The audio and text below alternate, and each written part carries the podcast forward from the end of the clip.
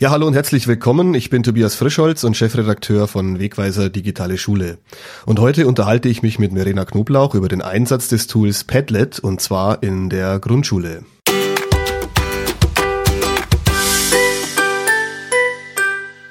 Hallo Verena.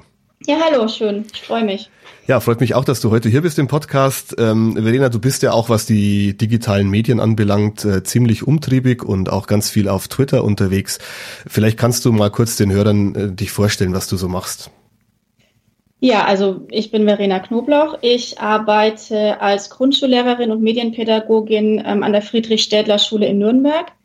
Und ich habe dort vor mittlerweile fünf Jahren mit einer Kollegin zusammen zwei Tablet-Klassen geplant und eingeführt und dementsprechend setze ich mich einfach seitdem ganz viel mit dem Thema auseinander und ähm, habe ganz viele Ideen ausprobiert, ähm, wie man Tablets im Unterricht einsetzen kann, beziehungsweise auch, wie man den Unterricht verändern kann dadurch. Mhm. Und ähm, ansonsten bin ich in der Lehrerfortbildung noch tätig und als Referentin auch immer wieder unterwegs. Mhm, okay.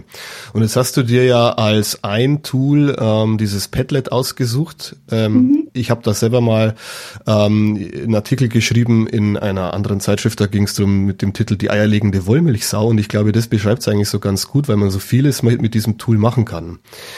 Und ähm, im Wegweiser Digitale Schule haben wir jetzt auch in der Oktoberausgabe ja einen Artikel drin, wie du das einsetzt auf Seite 3. Und vielleicht magst du uns erstmal kurz erklären, was es, äh, was dieses Padlet überhaupt ist und äh, wie du das dann bei dir in der dritten Klasse eingesetzt hast. Ja.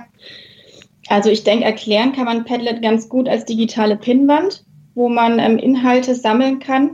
Im Prinzip wie an einer analogen Pinnwand auch, wo man Notizzettelchen hinpinnt so kann man das bei Padlet eben digital machen. Und das Besondere daran ist dann eben, ähm, dass mehrere Personen auch von unterschiedlichen Geräten gleichzeitig daran arbeiten können.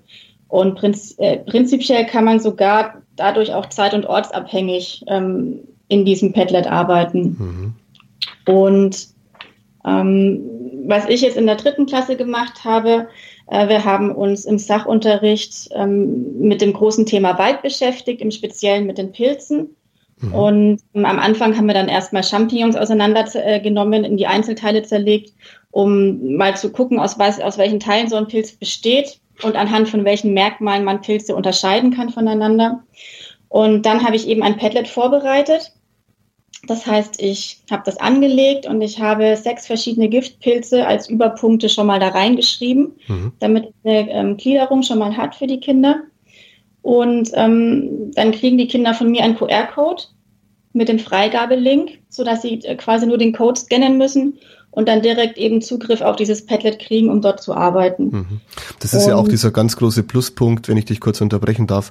Ähm, bei Padlet, ich meine, du als Lehrkraft registrierst dich ja, aber die Kinder haben mit dem Registrierungsprozess überhaupt nichts zu tun, sondern die bekommen einfach den Link oder den QR-Code und sind dann schon drauf und können dann loslegen. Ne? Genau, also die müssen keinen Anmeldenamen und Passwort eingeben. Und ähm, dadurch, dass ich eben mit den Tablets die QR-Codes einfach einscannen kann, müssen sie auch nicht diesen Link abtippen, mhm. sondern wirklich mit einem Scan eben genau da, wo ich sie haben möchte in dem Moment. Du hast dann den QR-Code dann auf dem Arbeitsblatt oder hast du das einfach auf dem Projektor dann angezeigt? Also entweder tatsächlich über einen Beamer, wobei das manchmal schwierig ist zu scannen. Ähm, mhm. Es funktioniert manchmal mit dem Licht nicht so gut oder ich habe das wirklich auf dem Zettelchen halt ausgedruckt für die mhm. Kinder.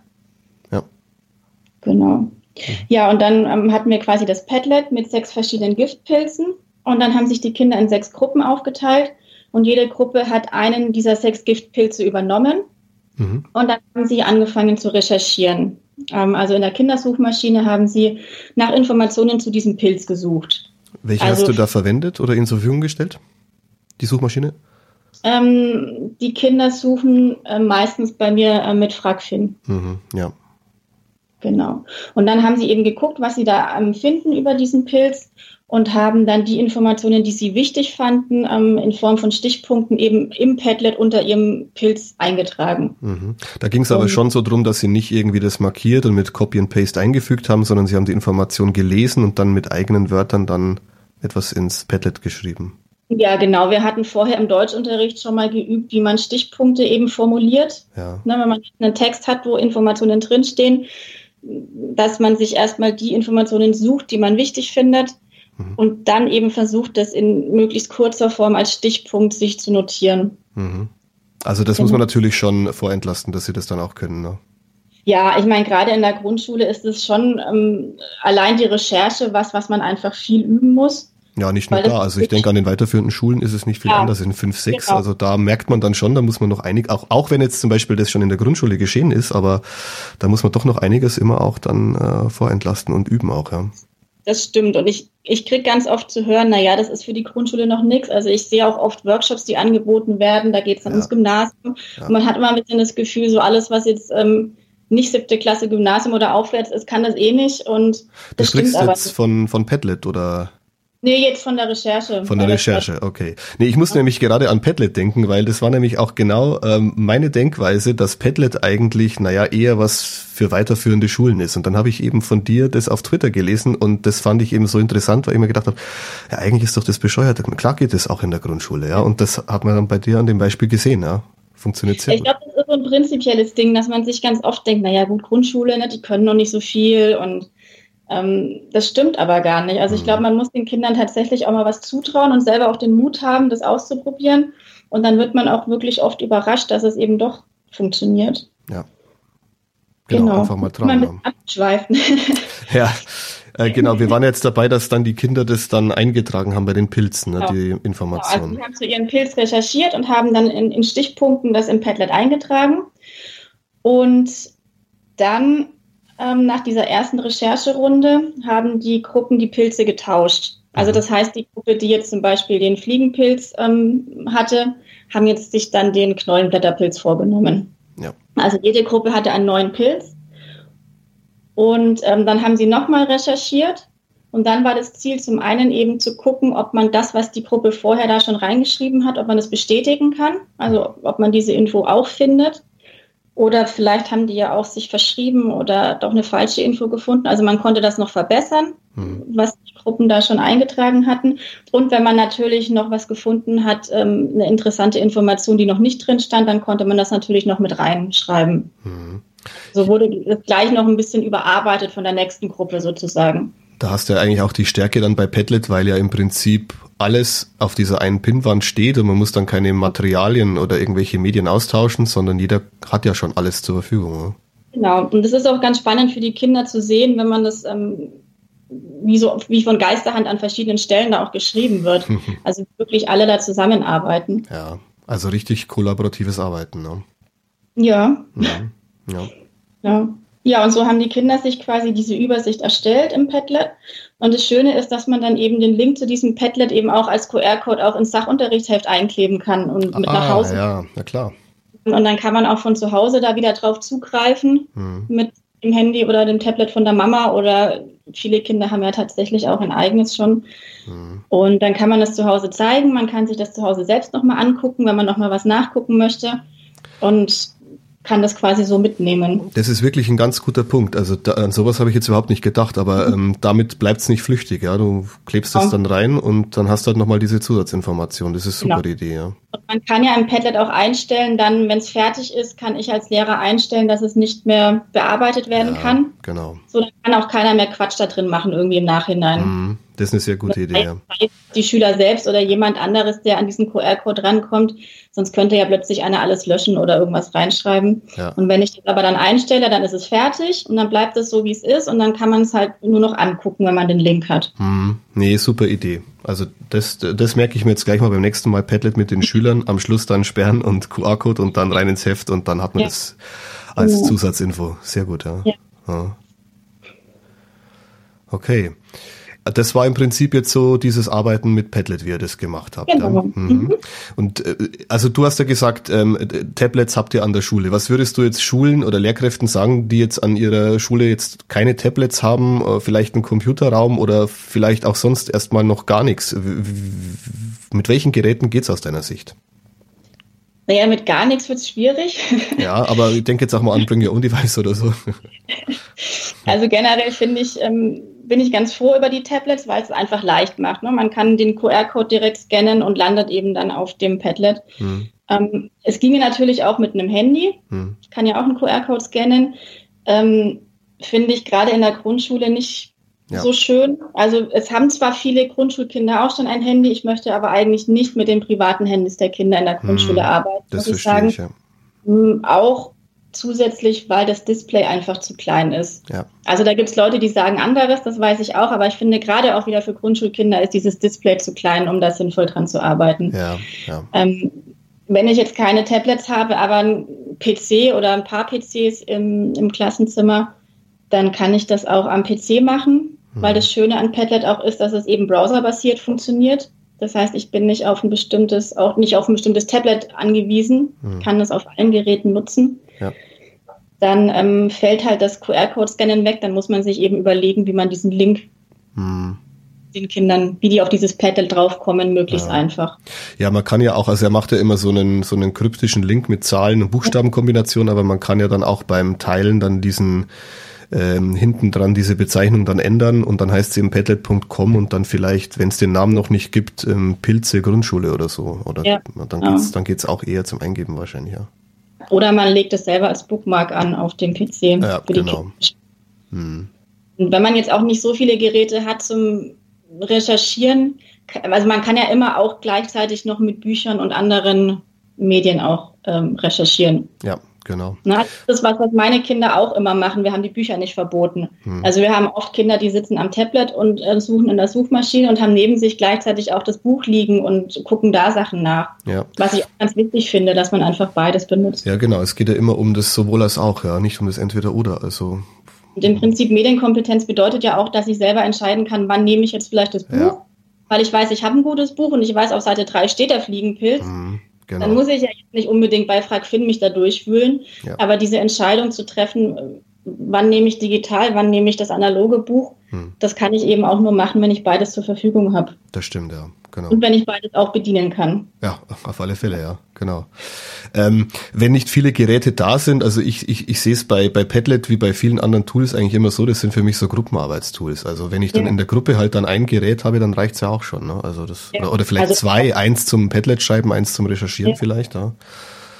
Muss ja nicht ja, also, das Kind dann vor einem Gerät sitzen. Also für Grundschüler ist es dann, das haben meine auch so gemacht, das ist dann leichter. Dann muss ich nicht immer hin und her switchen zwischen Suchmaschinen und Padlet. Ja. Das ist für uns Erwachsene kein Problem, aber es ist für Grundschüler natürlich ein Schritt komplizierter dann. Mhm. Naja, ich finde es eigentlich auch schon angenehmer dann bei sowas dann mit zwei Geräten, wenn ich ständig ja. dann wechseln muss. Also ähm, das, ich finde, das belastet kognitiv auch ein bisschen immer. Und wenn das dann wegfällt, dann ist es gut so, ja. Ja, aber man braucht definitiv nicht für jedes Kind ein Gerät. Ja, genau. Ja. Hm. Das können wir schon mal festhalten. Ja. ja. Ähm, jetzt sprechen wir immer ganz viel von Kompetenzen, egal ob das jetzt mhm. diese KMK-Kompetenzen sind in einer äh, digitalen Welt oder Bildung in einer digitalen Welt oder die 4Ks. Was denkst du, was bei dem Padlet so aus deiner Sicht jetzt, wenn du an den äh, Pilzunterricht denkst in der dritten Klasse, was da für Kompetenzen mit gefördert werden? Naja, wenn wir jetzt mal von den KMK-Kompetenzen ausgehen, dann ähm, ist es bei der Arbeit mit Padlet sicherlich ähm, ganz viel der Kompetenzbereich 2, kommunizieren und kooperieren. Ja. Weil die Kinder ja wirklich eben ähm, kollaborativ, ähm, sie arbeiten zusammen und erstellen gemeinsam dieses Padlet, diesen, diesen, diese Übersicht über die Pilze. Hm. Und ähm, was da ja auch genannt wird und was da auch bei dem Padlet mit drin steckt, ist auch der Punkt, ähm, dass man Umgangsregeln kennt und einhält. Ähm, ich denke da jetzt daran eben, das, was wir gerade als großen Vorteil genannt haben, dass man eben das auch überarbeiten kann und da jeder drin schreiben kann, das verführt natürlich auch mal dazu, Quatsch zu machen. Mhm, ne? klar, besonders am Anfang, ja. Genau, um mal auszutesten, mhm. mal irgendwas reinzuschreiben, entweder was Falsches, was Lustiges oder was mhm. wegzulöschen von jemand anderem, vielleicht sogar auch aus Versehen. Und insofern lernt man das dabei eben auch. Ja, das stimmt. Ja, ähm, ich finde es auch interessant, dass du dieses Kommunizieren und Kooperieren als erstes nennst, denn mir fällt bei diesen ganzen digitalen Werkzeugen eigentlich immer auf, dass das auch mit an erster Stelle eigentlich steht. Also ähm, wenn man das geschickt macht, dann, dann verschwindet eigentlich diese Technik. Das wird eher so als, als Werkzeug wahrgenommen von den Schülern, nicht mehr so als Spielzeug und es wird wahnsinnig viel geredet und kommuniziert und das ist eigentlich, das ist ja ideal. Also was, was will man denn mehr? Ja, genau. Ja, und was da jetzt natürlich auch noch mit drin steckt, durch die Kombination mit dieser Recherche, ist dann halt auch noch der Kompetenzbereich 1, ähm, mhm. wenn wir beim KMK bleiben, dieses Suchen, Verarbeiten und Aufbewahren, weil die Kinder natürlich die Suchmaschine benutzen Hm. Sie suchen, sie wählen Informationen aus ähm, und formulieren eben dann daraus die Stichpunkte, die sie wieder im Tablet, äh, auf dem Padlet speichern. Mhm, also genau. hat man auch diese Kompetenzen damit drin. Und Sie müssen dann natürlich auch unterscheiden können, was ist jetzt die Information, die ich überhaupt brauche. Und ist der erste Link, den ich finde, auch überhaupt der, der, der, der wichtige. Ne? Das, ähm, ja. Ja, und das ist natürlich was, haben wir ja gerade schon angesprochen, was wir natürlich im Unterricht vorher mal separat auch schon öfters geübt haben. Mhm, ja. Was sonst die Kinder natürlich überfahren. Also wenn man jetzt Padlet zum ersten Mal macht und vorher noch nie recherchiert hat und dann mhm. soll man da Stichpunkte schreiben, hm, ja. dann wird es natürlich haarig. Also dann. Das ist klar. oh. Ja. Hm. Produzieren und Präsentieren ist, glaube ich, auch ein wichtiger Punkt, weil ja dann, also zum, zum einen wird ja viel erstellt in diesem Padlet und ähm, ja. ich, ich glaube, du hast dann auch ja, die Kinder sollten dann auch das, was sie dann gemacht haben, präsentieren frontal, oder? Sollten das dann vorstellen?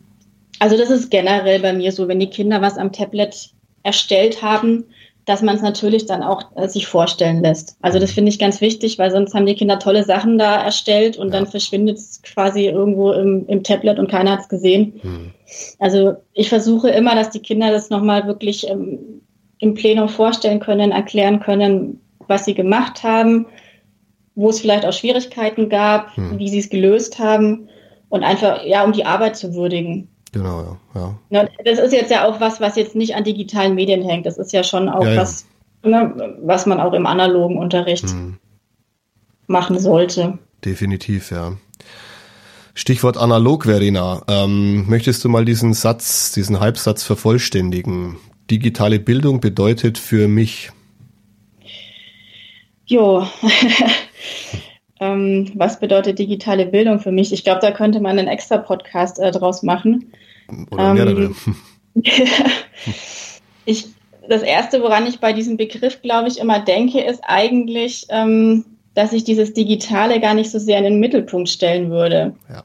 Also es gehört für mich ganz klar definitiv zu einer zeitgemäßen Bildung dazu, auch in der Grundschule, aus ganz unterschiedlichen Gründen. Ähm, aber es geht eben ja nicht darum, dass man jetzt einfach alles digital macht und dann ist es gut. Hm. Ähm, wenn wir jetzt äh, statt vom Begriff digitale Bildung vielleicht vom Begriff zeitgemäßer Bildung sprechen würden, dann ähm, steht für mich tatsächlich nicht im Vordergrund, dass man spezielle Tools benutzt oder die große Frage, welches Betriebssystem jetzt das Beste ist, ähm, wo sich ja immer alle drüber streiten, sondern dann ist, glaube ich, das, was für mich am wichtigsten ist, tatsächlich ähm, Mut zu haben. Mhm. Das heißt, Mut, offen zu sein, ähm, mal neue Wege zu gehen, dabei auch Fehler zu machen, über den Tellerrand zu gucken und ähm, lebenslang dazu zu lernen. Und das gilt dann für mich ähm, sowohl auf Seiten der Schüler als, als auch genauso für uns Lehrer oder Eltern. Mhm. Das ist eine sehr schöne Zusammenfassung, die gefällt mir wirklich gut, Verena. Wer jetzt noch weitere kluge Sachen von dir hören oder besser gesagt lesen will, und auch viele Ideen bekommen will, was finde ich nicht nur unbedingt für die Grundschule relevant ist, sondern generell, wenn man hier irgendwie als Lehrkraft oder im Bildungsbereich unterwegs ist. Wie kann man dich dann auf Twitter finden? Also man findet mich sehr leicht auf Twitter. Ich heiße Verena Knoblauch, sehr unkreativ. alles aber, zusammen, ähm, ja. Alles zusammen, genau. Mhm, okay. Ja. Super. Verena, hast du noch irgendetwas zu sagen, irgendwas loszuwerden? Ähm, oder packen wir den Podcast ein? Dankeschön. ja, du, ich danke dir ganz herzlich für die Teilnahme. Ähm, fand es ganz toll, dass wir jetzt heute am Freitag kurz nach Unterrichtsschluss noch die Zeit fanden. Ja, sehr ähm, gerne. Fand das sehr, sehr interessant jetzt auch und ich glaube, ist für die Zuhörer einiges Interessantes auch dabei. Und ja, wir lesen voneinander, denke ich, auf Twitter wieder und ich wünsche dir auf alle. Fälle ein schönes Wochenende und erhol dich gut für den Montag dann wieder. Das wünsche ich auch. Dankeschön. Danke. Mach's gut. Ciao.